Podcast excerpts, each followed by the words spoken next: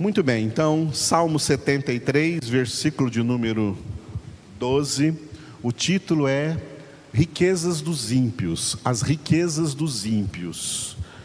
Asaf disse o seguinte neste versículo: Eis que são estes os ímpios, e sempre tranquilos aumentam suas riquezas. Repetindo. Eis que são estes os ímpios, e sempre tranquilos aumentam suas riquezas. É bom sempre lembrar que neste Salmo 73, Asaf estava passando por uma experiência perigosa. Ele não chegou por essa experiência a resvalar, a cair, a se desviar do caminho mas ele disse que isso quase aconteceu com ele. Ele está tendo uma experiência aqui de olhar para o mundo e de especialmente observar no mundo os ímpios abastados, os ímpios ricos, e como esses ímpios se enriquecem se enriquecem no mundo. E Asaf, olhando para eles, percebe que eles são assim mesmo, sempre tranquilos, aumentam as suas riquezas. Na época em que Asaf estava passando por essa crise espiritual, mas que deu a ele também essa cosmovisão, essa visão de mundo, essa experiência, ele não entendia porque pessoas que não têm Deus, pessoas que não têm a verdadeira fé, pessoas que não creem em Deus, e ainda pessoas, como diz no versículo 8, pessoas que desandam a boca contra os céus, escarnecedores, ateus, ímpios, como que eles prosperam, como que eles enriquecem. Na segunda metade do Salmo 73, nós vamos ver que Asaf foi levado à presença de Deus, e na presença de Deus ele entendeu por que, que os ímpios enriquecem. Eles enriquecem porque a resposta a essa pergunta está no versículo 18. Ele diz assim: Tu certamente os pões em lugares escorregadios e os fazes cair na destruição. O enriquecimento dos ímpios não é nada mais do que, usando um ditado popular, Deus lhes dando corda para se enforcarem. Riquezas são iníquas e é por isso que na Bíblia Sagrada, especialmente no Novo Testamento, riquezas são comparadas a espinhos que sufocam a palavra de Deus e a tornam infrutuosa. Quando Jesus contou a parábola do semeador, ele disse que a semente que caiu em meio aos espinhos representa o evangelho quando chega em pessoas que são seduzidas pelas riquezas, seduzidas pelo dinheiro. A palavra de Deus declara também, Paulo, na sua primeira carta a Timóteo, que o amor do dinheiro é a raiz de todos os males. Por dinheiro, os homens matam a outros homens, sem o menor recente, sem o menor arrependimento. A vida humana não vale nada. O dinheiro é que vale. E a Bíblia Sagrada, ela não tem palavras muito confortáveis para gente rica, não. As pessoas ricas estão entre os ais da Bíblia. Ai de vós ricos, Tiago escreveu, porque as vossas riquezas estão carcomidas pela traça. O que Jesus, como mestre, ensina a seus discípulos é: não ajunteis para vós tesouros na terra, onde a traça e a barata corroem, onde ladrões furam e roubam. Ajuntai para vós tesouros no céu, onde nem a traça nem a barata corrói, onde os ladrões não furam e roubam. Porque onde está o teu tesouro, aí está o teu coração. E por isso, no mesmo contexto, Jesus disse: Não podeis servir a dois senhores, não podeis servir a Deus e ao dinheiro, não podeis servir a Deus e a mamon. O dinheiro foi deificado na cultura grega na forma de um deus falso que foi inventado com o nome de Mamon. Quem adora o dinheiro não é de Deus. Quem adora o dinheiro, o Deus dele é Mamon, que é um Deus falso. E todo Deus falso não passa de uma representação de Satanás, e essas pessoas são escravas do diabo. E é por isso que o mundo inteiro jaz no maligno. Jesus uma vez reuniu seus discípulos e disse: Ele não disse que seria impossível, mas ele disse: é muito difícil um só rico entrar no reino dos céus. É mais fácil um camelo passar pelo orifício de uma agulha do que um rico entrar no reino dos céus.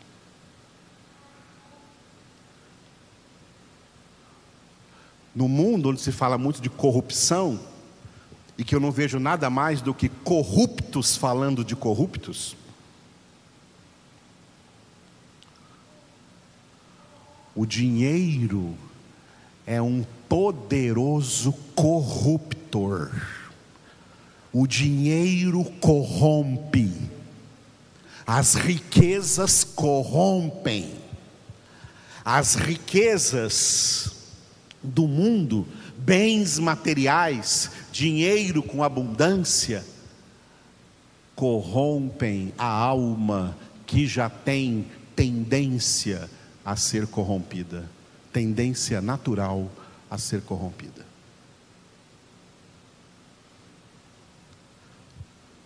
E é por isso que muitas vezes, quando Jesus entrou na vida de ricos, a primeira coisa que esses ricos fizeram foram se despojar das suas riquezas. Repartir com quem não tinha bens. E o único que não quis fazer isso, que Jesus disse para ele: Vai, vende tudo o que você tem e dá aos pobres, e terás um tesouro no céu, e depois vem e segue-me. O único que não quis, porque amou demais as suas riquezas, foi embora. Nós nunca saberemos o nome dele. Não se tornou um discípulo de Cristo. Será que as riquezas dele, porque ele já morreu, as riquezas dele lhe deram, lhe compraram salvação? Porque ninguém leva nada daqui. Jó foi um homem rico e foi provado diante de Deus se quem mandava no coração dele era Deus ou se eram as suas riquezas. E ele passou na prova depois de perder num só dia toda a riqueza que possuía, e não somente toda a riqueza material, mas também perdeu toda a família, exceto a esposa, todos os filhos e filhas. Ele adorou a Deus, diz a palavra que ele ele não murmurou diante de Deus, ele não reclamou diante de Deus, ele adorou a Deus dizendo: O Senhor deu, o Senhor tirou. Bendito seja o nome do Senhor. E olha o que ele quis dizer com isso: O Senhor deu, porque eu não me enriqueci de maneira ilícita.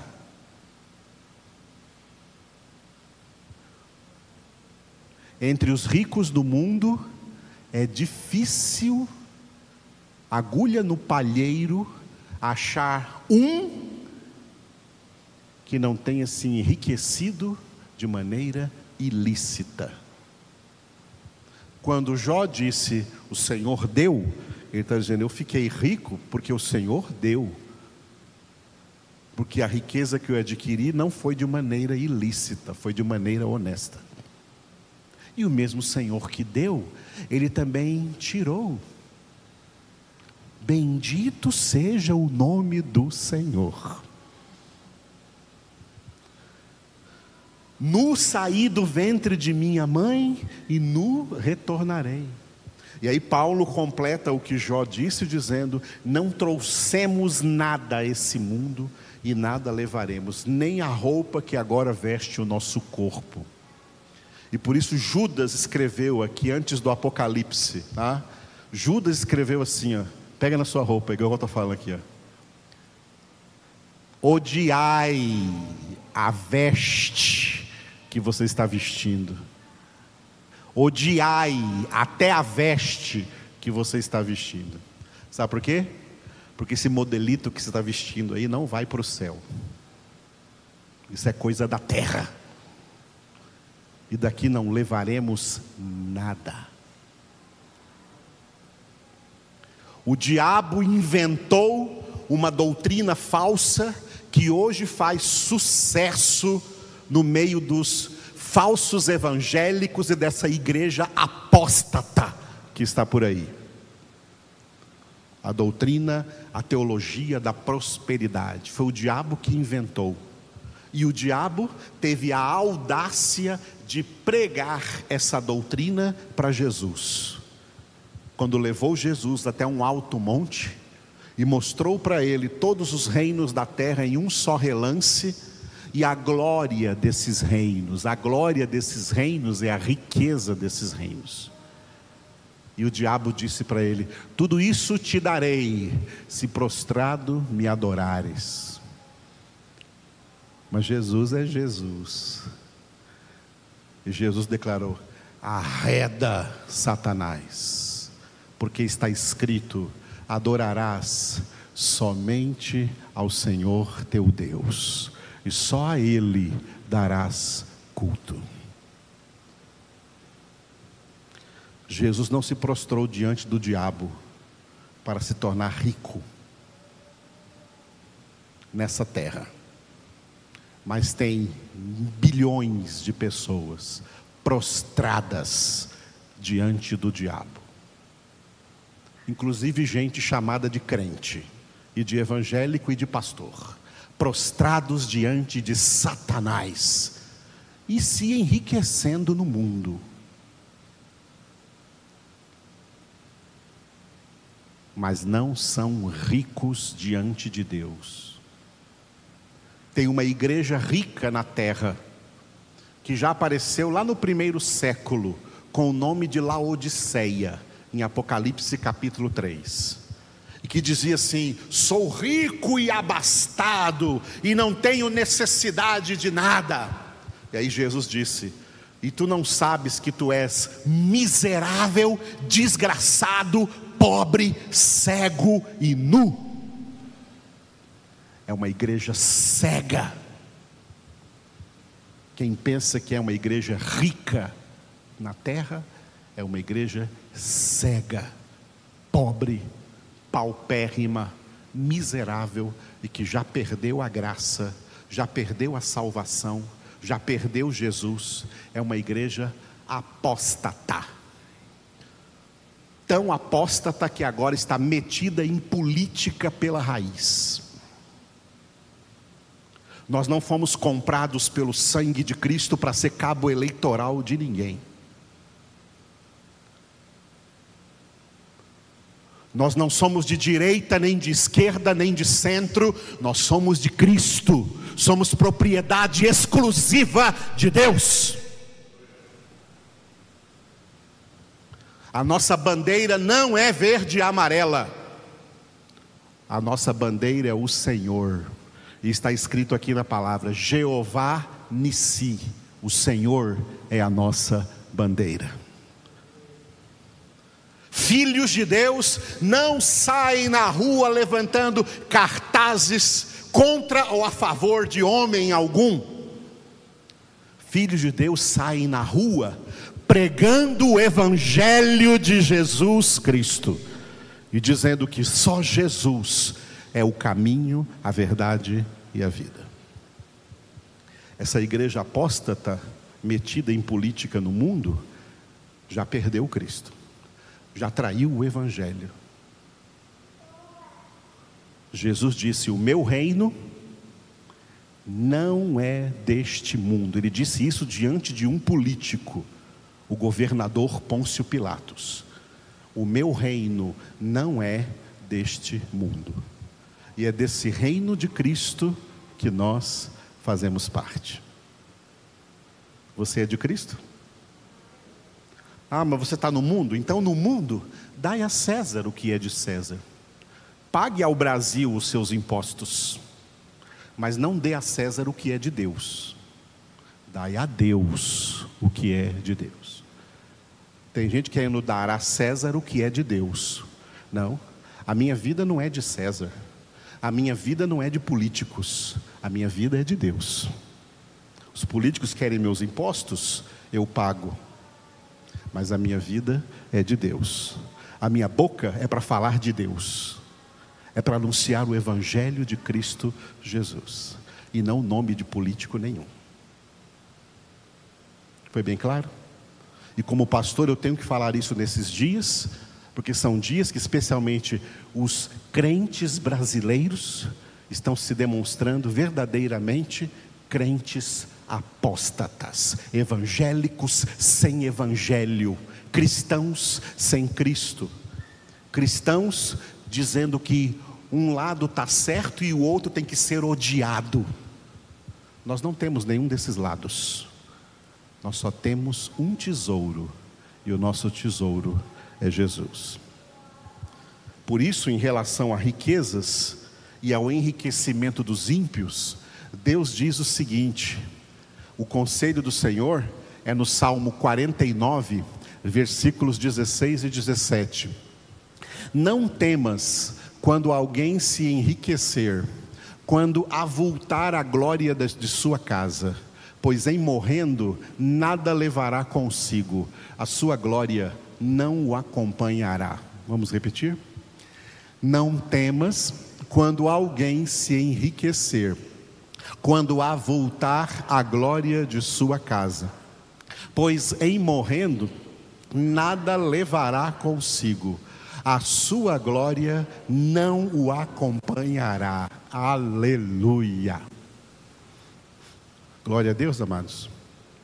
E uma última palavra sobre isso. Tudo o que sobra, materialmente falando, na vida de alguém, Deus sabe na vida de quem está faltando. E Ele vai julgar isso. Aleluia. Fiquemos de pé então e oremos. Senhor nosso Deus, entregamos a Ti a nossa alma, entregamos a Ti o nosso coração não nos deixes jamais, Senhor, ser corrompidos pelo materialismo, pelo capitalismo, pelo dinheiro, pelos bens, pelo luxo, pela luxúria deste mundo de trevas. Não nos deixes cair na tentação de Satanás, Jesus, como tu não caíste, Senhor, e não te prostraste diante dele para querer ficar rico com as riquezas desta terra, riquezas passageiras. Nós temos recebido do Senhor a verdadeira riqueza, temos recebido do Senhor a riqueza eterna, a riqueza de vida eterna. Obrigado porque o Senhor tem nos dado, ó Pai, todo o tesouro da tua graça em Cristo Jesus, da revelação do teu conhecimento, e todo esse tesouro reservado para nós ainda na glória e na eternidade. Obrigado, Senhor, porque tem nos tornado ricos da graça, enriquecidos na graça do Senhor. Por isso te adoramos, glorificamos e exaltamos o teu nome. Senhor, eu oro nessa manhã pelo Felipe, o filhinho da Damares e do Edgar. Abençoa essa vidinha, Senhor, e toda a sua família, toda a sua casa guarda-os de todo mal e que o Felipe continue crescendo na graça, no amor, no conhecimento do Senhor. Te louvamos, ó Deus, pelo dia do Byron que fez aniversário ontem, está aqui hoje com a Valesca, sua esposa Alice, sua filhinha. Derrama sobre essa família o teu poder, enche-os cada dia mais com teu Santo Espírito. E colocamos na tua presença, Senhor, nesse momento a vida do irmão Wilson e sabemos que tu estás lá com ele naquele quarto de UTI, Senhor, naquele lugar agora, aonde ele está deitado naquele leito, afofa-lhe, Senhor, naquela cama. Cura o Senhor, que a mão poderosa do Senhor venha curando e dando a ele vida, vida plena, Senhor, vida física também, saúde física, ó Deus. Abençoa sua esposa, irmã Marlene, e Fortaleça, Senhor, nesse momento de prova, de tribulação, e que os dois sejam envolvidos pela tua graça, como teus filhos e filhas, nós oramos por todos eles. Oramos, Senhor, por toda a humanidade, em favor de toda a humanidade. Oramos pela erradicação da Covid-19 em nome de Jesus. Oramos pela vacinação de todos os povos, Senhor. Oramos pelas mais de 500 mil famílias que perderam entes queridos só no Brasil. Senhor, consola os seus corações e ajuda-nos, Senhor, no meio de toda essa tribulação. Te adoramos porque, em meio a todas essas circunstâncias, Tu estás conosco todos os dias, até a consumação do século. Obrigado, Senhor te adoramos e engrandecemos o teu nome. Amém.